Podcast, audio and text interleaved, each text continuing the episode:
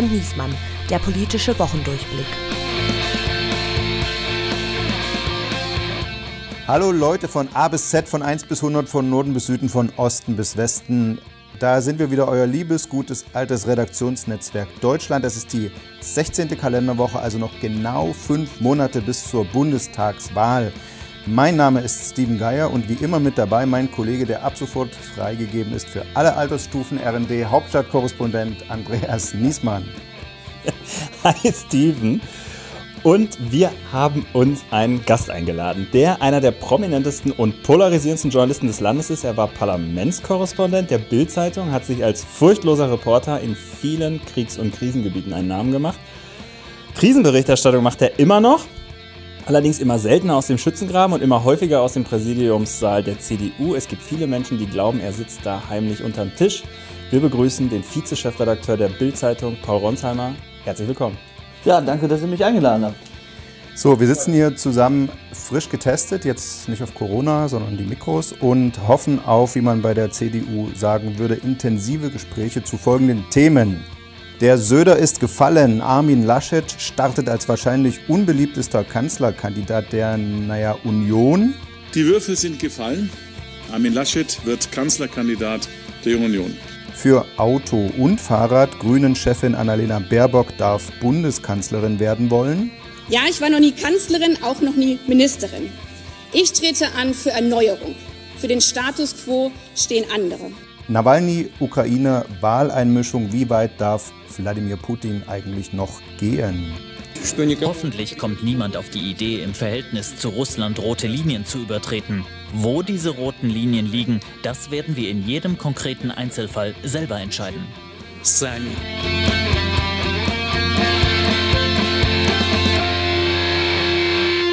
Also Armin Laschet hat sich durchgesetzt, liegt aber in den Beliebtheitswerten immer noch knapp hinter dem Impfstoff von AstraZeneca. Paul, war das ein Fehler von CDU und CSU, ihn zum Kanzlerkandidaten zu machen? Ich glaube nicht. Ich glaube, mit Söder hätte es massiv Ärger gegeben am Ende. Ich glaube, ähm, dass es schwierig geworden wäre für beide Parteien. Natürlich, wenn man sich die Umfragewerte jetzt anschaut, dann muss man sagen, Söder hätte die besseren Chancen.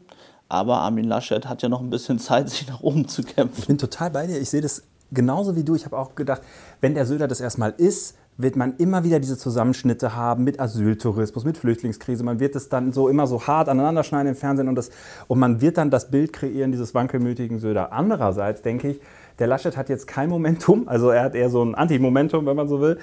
Und jetzt kommen die Landtagswahlen im Osten.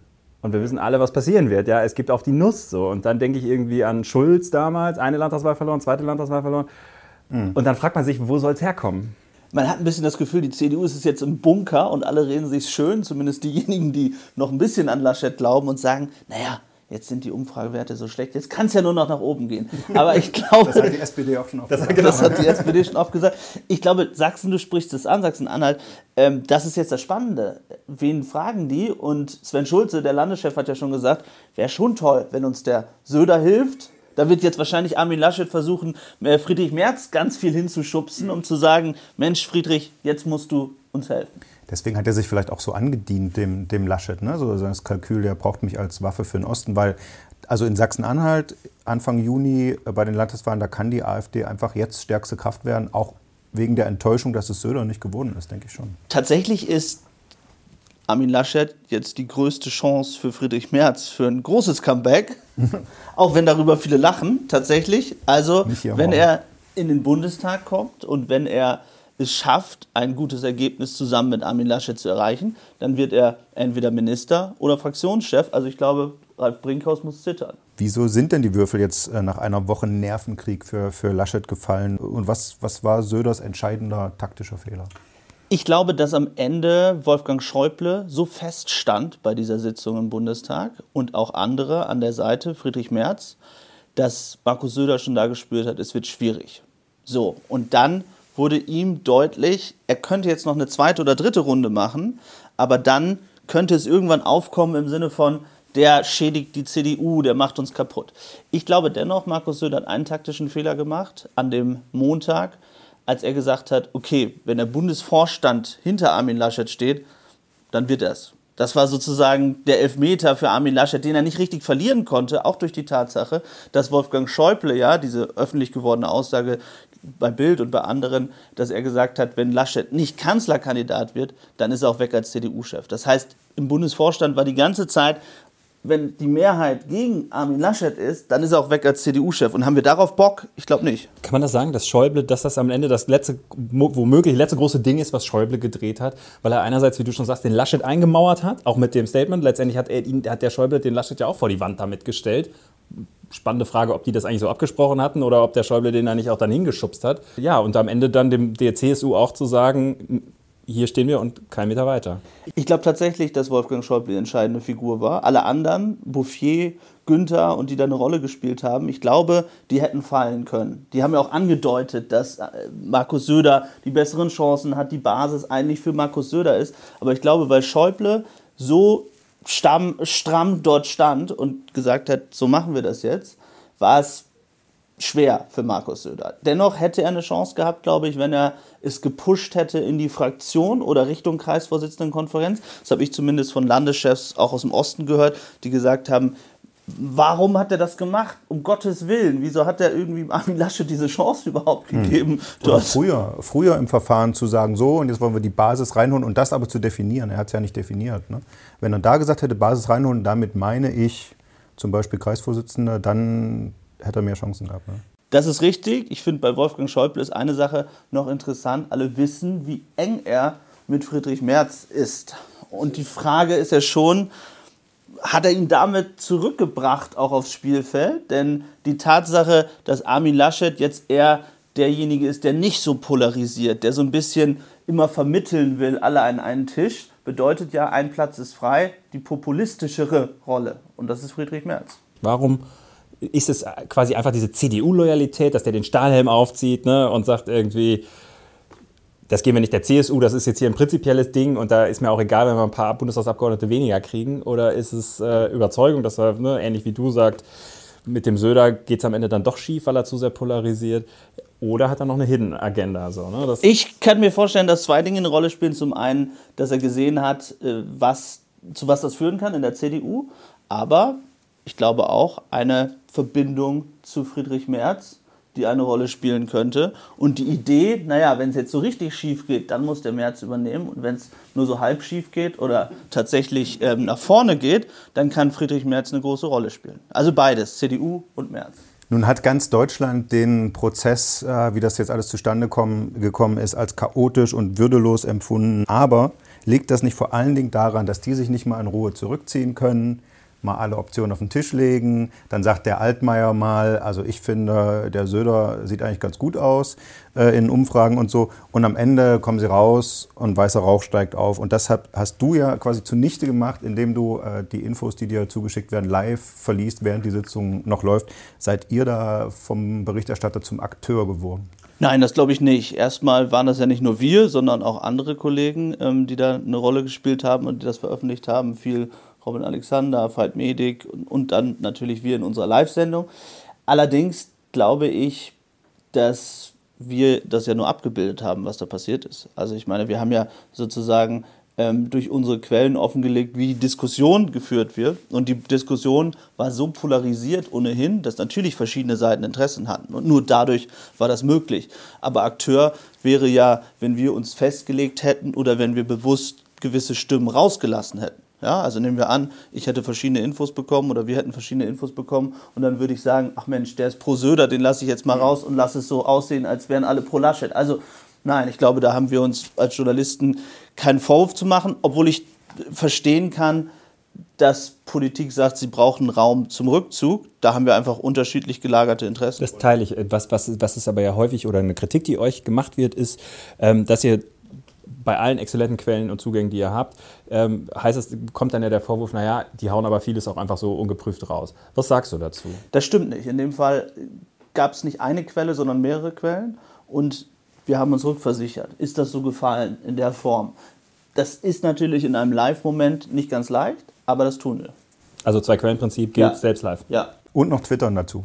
Und twittern, ja. Das, äh, das hilft dann, wenn man nicht, wenn man gefilmt wird, nur sozusagen bis zur Schulter, dass man äh, drunter durch noch twittern kann. Wir kennen es alle von Zoom-Konferenzen. und sind damit beim Duell der Woche. Seit Montag wissen wir es, wer ums Kanzleramt für die Grünen kämpfen darf, nämlich Annalena Baerbock. Also wissen wir jetzt, wie das Hauptduell dieses Wahlkampfs sein wird. Wir haben auf der einen Seite jemanden, der noch nie ein Bundesland erfolgreich durch eine Pandemie gesteuert hat und auf der anderen Seite Annalena Baerbock. ähm, kommen da jetzt skandinavische Verhältnisse oder neuseeländische Verhältnisse auf uns zu oder doch nur schwäbische? Wie elektrisiert seid ihr? Ich finde es schon spannend, muss ich sagen. Also ich bin, glaube ich, nicht die klassische Wählergruppe der Grünen. Also es ist jetzt nicht, äh, nicht die klassische Zielgruppe der Grünen.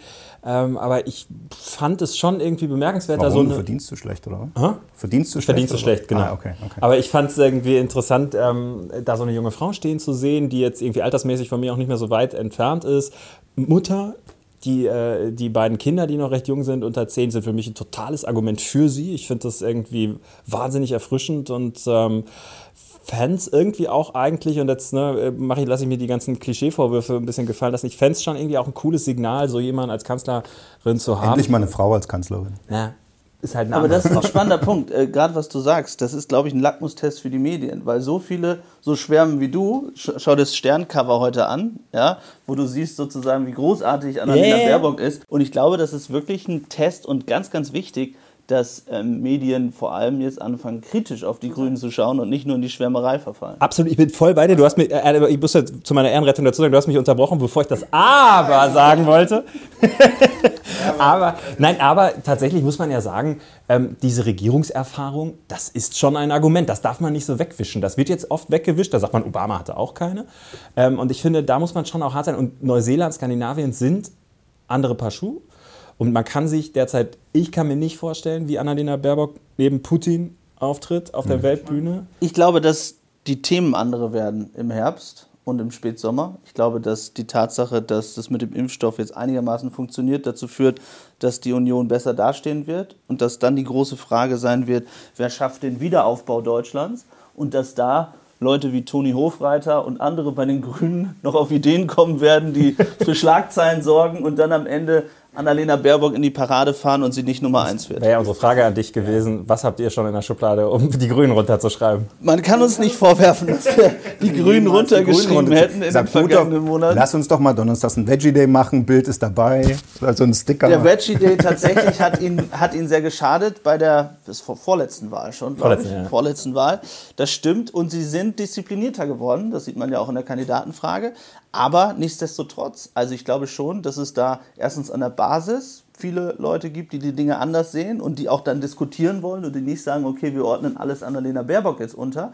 Und ich glaube, dass es auch in der Bundestagsfraktion Leute gibt, ähm, die gerade das Thema ähm, Arbeitsmarkt, Wirtschaft, äh, Umweltschutz in einer Radikalität bewerten, die vielleicht die große Mehrheit der Deutschen nicht so gut Ich findet. finde auch bei Hofreiter muss man ja sagen, ne, das wurde ja damals, die Grünen haben das ja echt geschickt eingefangen. Der Sprecher von ihm hat, glaube ich, das ganze Wochenende nichts anderes gemacht als Journalisten darauf hinzuweisen, dass Spiegel das irgendwie überdreht hatte. Und wir haben es auch überdreht. Ich habe ganz viele böse Nachrichten bekommen. Und wir haben es alle wahrscheinlich miteinander ein bisschen überdreht, aber im Kern muss man sagen, ähm, hat der Hofreiter sich natürlich kritisch gegen Einfamilienhäuser. Ja, er hat nicht gesagt, das soll verboten werden, aber er hat völlig klar gemacht, wir wollen es eigentlich nicht, wir finden es eigentlich falsch, wenn man Förderung, wenn, man, wenn wir über Fördermittel reden oder so, da, da geht dann kein Geld mehr rein. Und dann werden vielleicht weniger Baugebiete ausgewiesen und das wird teurer. Also das war die völlig klare Message. Und das ist ehrlicherweise, und das ist ja das Kernproblem bei den Grünen auch, dass sie es nicht so sagen, wo es weh tut, aber das ist, also bislang ist alles Wohlfühl und Heiti-Tai, aber ist, wenn sie ihre politischen Ziele durchsetzen wollen, dann wird es wehtun. Und zwar, Ja, ziemlich, wie- und zwar wie- ziemlich. Eben, ich wollte gerade sagen, er hat das ja zu Recht gesagt. Also wenn du, wenn du den Klimaschutz hochhältst, musst du sagen, vom, vom Landfraß her, von Energie her und sowas ist das nicht gut, wir brauchen andere Konzepte. So, dann kannst du dich als Grüner schlecht darüber beschweren, dass der Grüne Ideale vertritt, weil die schlechte Presse erzeugen. Äh, so ist aber gerade die Und ich Stimmung. nehme die Grünen ein ne? bisschen wahr, tatsächlich, weil sie so verwöhnt sind von der Medienlandschaft. Nochmal, schaut euch das Sterncover an und wie andere Journalisten diskutiert haben bei Twitter die letzten Tage. Das finde ich echt schon absurd und ist nicht gut für unsere Branche. Aber wenn sie dann kritisiert werden, sind sie sehr wehleidig. Wir haben das Sterncover übrigens hier, das können die Leser jetzt leider, äh, die Hö Leser, mein Gott, ja, das können die Hörer jetzt leider nicht sehen, aber ich sage es einmal, da ist Annalena Baerbock drauf mit einem sehr vorteilhaften Foto und da drüber steht die Zeile, darunter steht die Zeile endlich anders.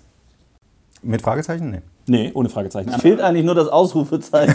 Also, da ist jemand ein bisschen schockverliebt, jetzt kann man aber nicht sagen, dass. Du musst die Unterzeile noch vorlesen.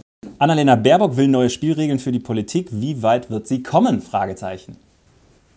Unsere Daumen sind gedrückt, sagt der Stern.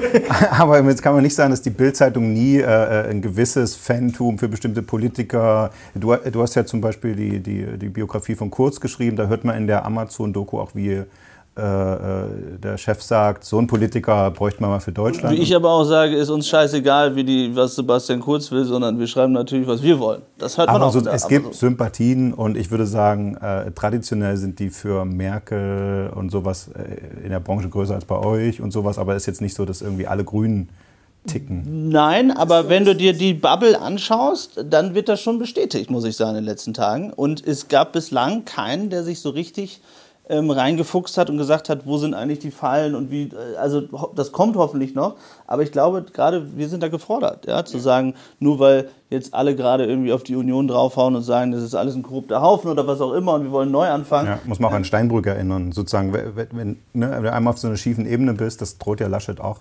Jetzt muss man allerdings sagen, bei KT zu Gutenberg war gerade auch Spiegel und Bild irgendwie auch äh, vorne dran an der Absolut, Guppi-Front und als es abwärts ging, ging es halt auch trotzdem abwärts. Absolut, aber was man uns zum Beispiel in diesem Kandidatenrennen nicht vorwerfen kann und was uns ja in der Vergangenheit vorgeworfen wurde, finde ich zumindest, dass wir da besonders auf Söders Seite gestanden hätten. Ja? Also ich fand auch in den letzten Tagen und in den letzten zwei Wochen, wir haben sehr ausgleichend drei für Laschet, drei für Söder und das versucht wirklich auszutarieren, anders als früher vielleicht. Wir bleiben eigentlich noch ein bisschen beim Thema, aber gucken trotzdem in die nächste Rubrik.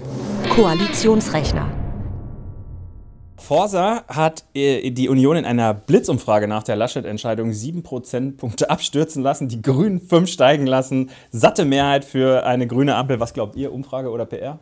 Ich glaube, der, der Trend ähm, wird sicherlich ein bisschen so sein, aber die Werte an sich halte ich am Ende ähm, für unglaubwürdig. Wir haben noch eine zweite Umfrage gesehen, die diese Woche interessant war. ähm, Und zwar, die habt ihr gemacht, Paul, mit INSA. Äh, Da geht es um Kanzlerkompetenz der drei Kandidaten im Vergleich. Äh, Baerbock hat gewonnen, 25 Prozent. Laschet verloren, 18 Prozent. Umfrage Hammer habt ihr geschrieben. ähm, Scholz hat aber auch nur 21 Prozent, muss man sagen. So groß ist der Abstand dann eigentlich nicht. Olaf Scholz ist eigentlich die tragische Figur. Das sieht man ja daran, dass alle über das Duell sprechen von Armin Laschet gegen Annalena Baerbock. Also das muss die, glaube ich, im Willy Brandt-Haus, die haben auch richtige Scheißtage. Also da zu sehen, dass auch die Medien, egal ob positiv oder negativ, nur noch über die beiden Parteien schreiben, ist, glaube ich, das Horrorszenario. Olaf Scholz muss sich wirklich was überlegen. Ja, aber das, das Krasse an der SPD in dem Fall ist ja die, die, da war ja immer die Hoffnung, wenn die anderen sich zerlegen, wenn die es verkacken, und das hat die Union ja nun jetzt wirklich, äh, also idealtypisch irgendwie hingelegt, dann geht es bei uns hoch, weil da sich alle nach dem soliden Olaf sehen und wir sehen irgendwie das Gegenteil passiert. Sie gehen in den Umfragen sogar tendenziell eher runter. Das Problem des soliden Olafs ist, man sieht ihn nirgendwo, man hört ihn nirgendwo. Okay, er ist Im, mal im Wire, Im. Wirecard-Ausschuss in dieser Woche. Ja, nein, er ist natürlich im Bundestag, er ist, er ist, im, er ist in Talkshows, aber er, sagen wir mal so, boulevardtechnisch würde ich sagen, er haut nie einen raus und man Das letzte war die diskutiert nicht länger drüber. Also das Problem ist quasi, der müsste häufiger mal einen raushauen bei euch. Bei uns sowieso, das ist, das ist immer richtig. Nein, und er müsste vor allem ein überraschendes Thema mal setzen und müsste wirklich neben sozusagen der Kanzlerkompetenz im Sinne von, ich bin der Seriöse, ich habe lange regiert, ich weiß, wie es geht, auch ein bisschen mehr klar machen, was er denn anders machen will, wenn er denn Kanzler wird. Hast du nicht sein äh, 17-seitiges Zukunftsprogramm gelesen? Ich habe reingeschaut. Ich habe mir ein GIF angeguckt, was, wo das so zusammengefasst war. Aber sag mal, äh, die Rubrik heißt ja Koalitionsrechner. Wie ist das bei diesen Umfragen, wo die Grünen jetzt so zugelegt haben? Die sind dann schon, die, die, die haben die, den Erstzugriff auf Koalitionsbildung dann jetzt laut Umfragen? Kann man so sehen. Also, die, also wenn die Forsa-Umfrage, wenn die so käme, da lagen die Grünen, glaube ich, bei 28 Prozent und äh, damit wären sie ganz klar Kanzlerpartei, Union bei 21. Dann werden sie es mit der SPD und der FDP versuchen. Dann werden sie es mit der SPD und der FDP versuchen, genau. Oder äh, das Baden-Württemberger Modell wäre ja auch dann eine Option. Äh, Das ist die Frage, wie sehr die CDU sich dann noch erniedrigen lässt und sagt, okay, wir machen jetzt keinen Neuanfang und gehen in die Opposition, sondern wir sind so regierungssüchtig, dass wir selbst der Juniorpartner werden. die entscheidende Frage in einer solchen, also mal angenommen, es käme so, äh, dann wäre natürlich die, die entscheidende Frage, wer kippt zuerst um? Ja? Also FDP, SPD tatsächlich auch mit 13 Prozent müssten die sich auch überlegen, ob sie es machen. Ähm, oder Union. Und es wäre durchaus auch denkbar, dass wir wieder so eine komplizierte Regierungsbildung bekommen wie beim letzten Mal, dass irgendwann ein Bundespräsident vielleicht mal die Köpfe aneinander knallen muss und sagen muss, liebe Leute, hier geht es nicht nur um eure Chancen in vier Jahren, sondern erstmal geht es darum, dass hier vier Jahre regiert wird. Weil wir erinnern uns um sowas. Wenn es so ja. kommt, dann hält Merkel nämlich doch noch eine Neujahrsansprache äh, weil sie ja letztes Mal so Prügel bekommen hat, als sie gesagt hat, voraussichtlich meine letzte. Und damit sind wir bei Merkel und in der nächsten Rubrik. Aufreger der Woche. Es war die Woche der Bundesnotbremse, zuerst vom Bundestag beschlossen, dann vom Bundesrat nicht gestoppt oder verlangsamt. Und äh, der Bundespräsident hat auch schon den Füller gespitzt und die Bild-Zeitung hat in dieser Woche geschrieben, beschlossen Merkels Einsperrgesetz. Paul, was hast Wie, du zu deiner Verteidigung was zu sagen? Was hast du zu deiner Verantwortung? Also, die Intensivstationen laufen voll. Die Leute gehen auf die Straße, um sich gegenseitig zu besuchen und äh, in, in, geschlossenen Räumen Aerosole auszutauschen. Und ihr macht äh, dieses wichtige Gesetz, äh, zieht ihr so einen Dreck. Wir sagen, dass was nötig ist, aber eben nicht die Ausgangssperre. Und diese Ausgangssperre ist eben wahnsinnig umstritten. Heute gab es wieder eine neue Studie, glaube ich, durch die FAZ bekannt gemacht dass diese Ausgangssperre am Ende nichts bringt. Und sicherlich würde es mehr bringen, noch mehr Homeoffice, eventuell den Verkehr ausdünnen. Es ist doch vollkommen absurd. Ja? Also Menschen sollen dann nicht mehr rausgehen dürfen, aber müssen sich dann in eine vollgepackte U-Bahn, S-Bahn quetschen. Also es gibt so viele Absurditäten in dem Gesetz. Und dann zu sagen, den Menschen bundesweit die Freiheit zu nehmen, schon bei einem Inzidenzwert von ähm, 100 und dann 150, in kleinen Kreisen, wo dann am Ende sich vielleicht 50 gerade mal anstecken müssen, also bei, bei 50.000. Ja. Das ist das Absurde und das kritisieren wir. Aber die Leute sind ja gar nicht eingesperrt, die können ja noch jeden Tag zur Arbeit fahren, wenn sie mal eine frische Luft haben. Nachts sind sie dann am Ende schon eingesperrt und dann kann man jetzt sagen, das ist die Verkürzung des Boulevards. Ich finde tatsächlich die Ausgangssperre absurd. Ich, ich, also gefühlt finde ich sie, oder vom gesunden Menschenverstand her finde ich sie auch absurd. Ich frage mich auch, wen ich nachts äh, um äh, 12.30 Uhr in meinem Brandenburger Dorf noch anstecken muss. Da habe ich Glück, wenn ich da überhaupt noch noch irgendwen auf der Straße treffe. Ähm, gleichwohl, du hast die Studienlage angesprochen, es gibt halt äh, eine Menge Studien in Oxford und so, die sagen, überall, wo es diese Sperre gab, Frankreich, England, Spanien, ähm, hat man R um den R-Wert um 10 15 man kann aber nicht, gesenkt. Man kann das aber nicht in, in den Studien, die ich kenne, zumindest aus Frankreich oder Paris zum Beispiel, kann man nicht einen direkten Zusammenhang setzen zur Ausgangssperre. Da gab es auch Momente, wo es sozusagen wahnsinnig nach oben gegangen ist, weil diejenigen, die man treffen will, weiß ich nicht, junge Leute, die Partys machen, die bleiben dann halt bis 5 oder 6 Uhr morgens in diesen geschlossenen Räumen. Ich glaube, das Problem ist, dadurch, dass man die Ausgangssperre in dem Gesetz hat, ist die Diskussion so fokussiert darauf, dass man nicht über die anderen Dinge spricht, die vielleicht wichtig sind. Ich habe heute Morgen im Radio eine ganz interessante Stimme gehört von einem dieser äh, Modellierer, der sagte, naja, wenn die Infektionslage steigt, dann ähm, ändern Leute auch unterbewusst ihr Verhalten und äh, schränken ihre äh, Mobilität dann schon ein und dann trifft man am Wochenende halt doch nicht die befreundete Familie oder so. Und dass wir das jetzt auch schon merken an den Zahlen, das fand ich einen ganz interessanten, interessanten Aspekt. Also, dass, dass die Leute gar nicht so äh, kindisch oder bemuttert, bevatert werden müssen irgendwie von der Politik, ja, sondern dass sie aber dann selber gehen wir, gehen wir durch die angesagten Bezirke in Berlin und da ist tatsächlich Highlife und jetzt wird das Wetter besser und so. Das kann ich schon verstehen, dass man versucht. Die Polizei kann ja nicht jeden anhalten und sagen, gehen Sie zur Arbeit, joggen Sie nur oder gehen Sie ins Berghain. Gut, das hat zu, zum Glück. Aber die, äh, äh, der Impuls zu sagen, okay, dann müssen jetzt halt alle mal eine Weile drin bleiben und äh, äh Amazon Prime bingen, das finde ich nachvollziehbar. Und Aber das ist ja schlecht. Also ich glaube, dass die Leute auch sozusagen diese Fokussierung in den sozialen Medien bei denjenigen, die dann Panik schön, weil sie irgendwo einen Park sehen, wo Leute draußen sind. Ja, die Leute sollen ja weiter rausgehen. Also wenn du dir Studienlagen anschaust, ist eben das Ansteckungsrisiko draußen so gering, wenn, sie nicht, wenn du nicht in geschlossenen Räumen bist, dass nach draußen gehen eigentlich gut ist. Aber die Kontrollierbarkeit von dem, wo geht derjenige hin, gibt es nicht. Das ist ja das Problem. Und ganz kurz zum Rechtsstaatlichkeitsdings. Die FDP schickt jetzt das Infektionsschutzgesetz nach Karlsruhe weil die finden, es ist nicht verhältnismäßig und damit, damit verstößt gegen die Verfassung. Nun sage ich, sind die Richter denn wirklich in der Lage einzuschätzen, ob das verhältnismäßig in dem Sinne ist, ob es virologisch was bringt oder nicht? Also äh, das gut, ist ja auch Willkür, äh, oder? Naja, aber gut, das ist, ich meine, das ist sozusagen so festgelegt in unserem Staat, ja, dass man zum Bundesverfassungsgericht geben, gehen kann und irgendwo muss es halt höchste Richter geben, die über sowas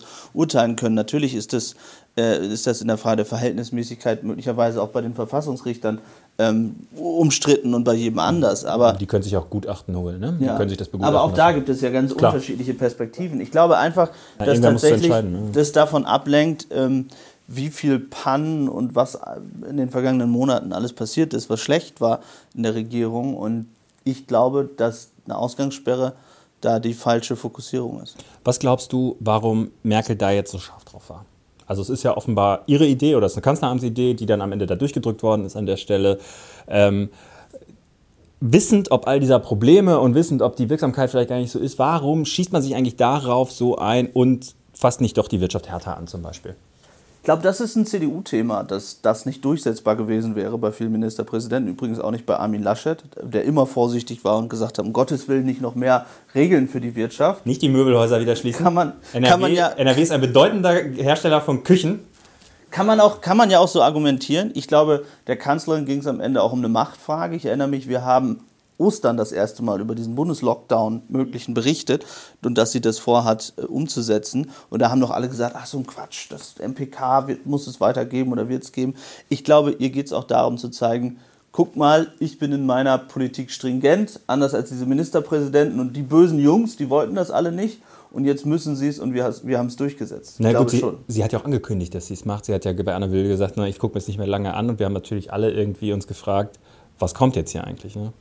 Absolut. Und die Kanzlerin ist eben umgeben von Wissenschaftlern, denen sie vertraut und bei denen sie sagt, okay, das sind sozusagen diejenigen, ähm, die in den wichtigen Runden sitzen. Da kann man auch die Frage stellen, hätte sie da auch mal ein paar andere einladen müssen? Ist es richtig, sozusagen dauerhaft dort ähm, äh, Frau Priesmann, Herrn Drosten und so weiter äh, zu hören? Oder muss zusätzlich auch jemand kommen, der zum Beispiel über die Situation in der Kinder-Jugendpsychiatrie oder wo auch immer spricht? Ja, ich glaube, das sind schon Stimmen, die nicht genug gehört wurden.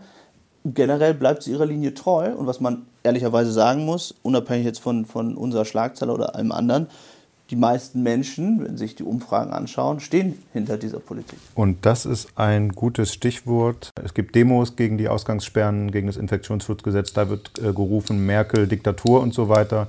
Aber wir haben uns für den Schluss noch einen Blick in eine echte Autokratie aufgehoben, nämlich unter dem Schlagwort Die offene Rechnung. In Russland gehen die Menschen zu Tausenden auf die Straße, weil Oppositionspolitiker Nawalny ähm, durch seinen Hungerstreik so stark geschwächt ist, dass er schwer krank ist. Sein Leben stand offenbar auf der Kippe. Es wird ihm eine gute Verhandlung bewährt. Stattdessen wird er offenbar in ein Krankenhaus gebracht, das, gegen das es auch Foltervorwürfe gibt. Ähm, Du beobachtest den ganzen Raum, Russland, Ukraine vor allen Dingen, äh, ja schon seit Jahren. Was ist eigentlich der Nawalny für ein Typ? Der saß hier sicher in Deutschland nach seiner Vergiftung, hätte hier bleiben können, ist sehenden Auges wieder zurückgegangen und dann im Knast geht er noch freiwillig in Hungerstreik und, und schädigt sich weiter. Wie tickt der eigentlich? Er ist einfach vollkommen davon überzeugt, dass er das Richtige tut, dass er die Unterstützung hat in Russland für eine Veränderung. Ich glaube, er hat gedacht, dass wenn er nach Russland geht, dass er damit auch neuen, neue Demonstrationen provozieren könnte. Und er hat sich als Lebensziel gesetzt, Putins Herrschaft zu beenden. Und ich finde es wahnsinnig beeindruckend, dass er da wieder hingeflogen ist, bei all dem, was er wusste, was auf ihn zukommt. Und ich glaube, er hätte viel mehr Unterstützung verdient von der deutschen Politik. Im Gegensatz dazu fliegt Herr Kretschmer nach Russland und ja, sagt, wir müssen die Gespräche führen und äh, äh, als wären nicht genug Gespräche geführt worden mit Russland. Also das ist eigentlich das Beschämende, dass Herr Nawalny aus ganz Europa, aber auch insbesondere aus Deutschland nicht genügend Unterstützung bekommt für seinen Kampf oder zumindest die Oppositionellen und dass auch die Ukraine nicht genug äh, Unterstützung bekommt. Denn da sehen wir ja seit Wochen einen Aufmarsch der russischen Kräfte an der Grenze. Genau, die zwei Punkte noch neben Nawalny die, die Truppen machen äh, irgendwie Säbelrasseln an der Grenze zur Ukraine. Und Putin sagt in seiner Rede die La äh, zur Lage der Nationen, äh, der Westen soll mal ganz vorsichtig sein, hier bestimmte rote Linien nicht äh, übertreten. Also wird der nicht wirklich zu sehr, wird ihm dann nicht wirklich zu sehr freie Hand gelassen? Ich war, naja, ich, Paul würde sicherlich sagen ja. Ähm, ich würde auch sagen ja. Die Frage ist allerdings natürlich, was tut man? Ja, was tun? Also man kann, es ist gerade da so eine Eskalation im Gange. Man, man hat irgendwie den Eindruck, ähm, womöglich äh, denkt der Putin auch, er kann jetzt hier mal ein paar Probleme endgültig lösen. Also der, äh, in dem Sinne, Nawalny stirbt und äh, äh und, der, und, und das Ukraine-Thema beendet er dann auch. Ähm, ich frage mich nur, naja, was ist, was ist die Option? Also Wirtschaftssanktionen bringen irgendwie nicht viel, das haben wir auch gemerkt. Ihr habt immer gefordert Nord Stream, die Pipeline. Ich, ich glaube schon, dass Wirtschaftssanktionen etwas bringen, weil was wissen wir, was 2014 zum Beispiel noch passiert wäre, wenn es nicht Sanktionen gegeben hätte. Oder vor allem deswegen ist sozusagen die, Tat, die Sache zu sagen, das bringt ja nur Und eine regelrechte Ächtung. Also ich meine, Biden sagte in einem Interview auf die Frage, halten Sie Putin für einen Mörder? Ja.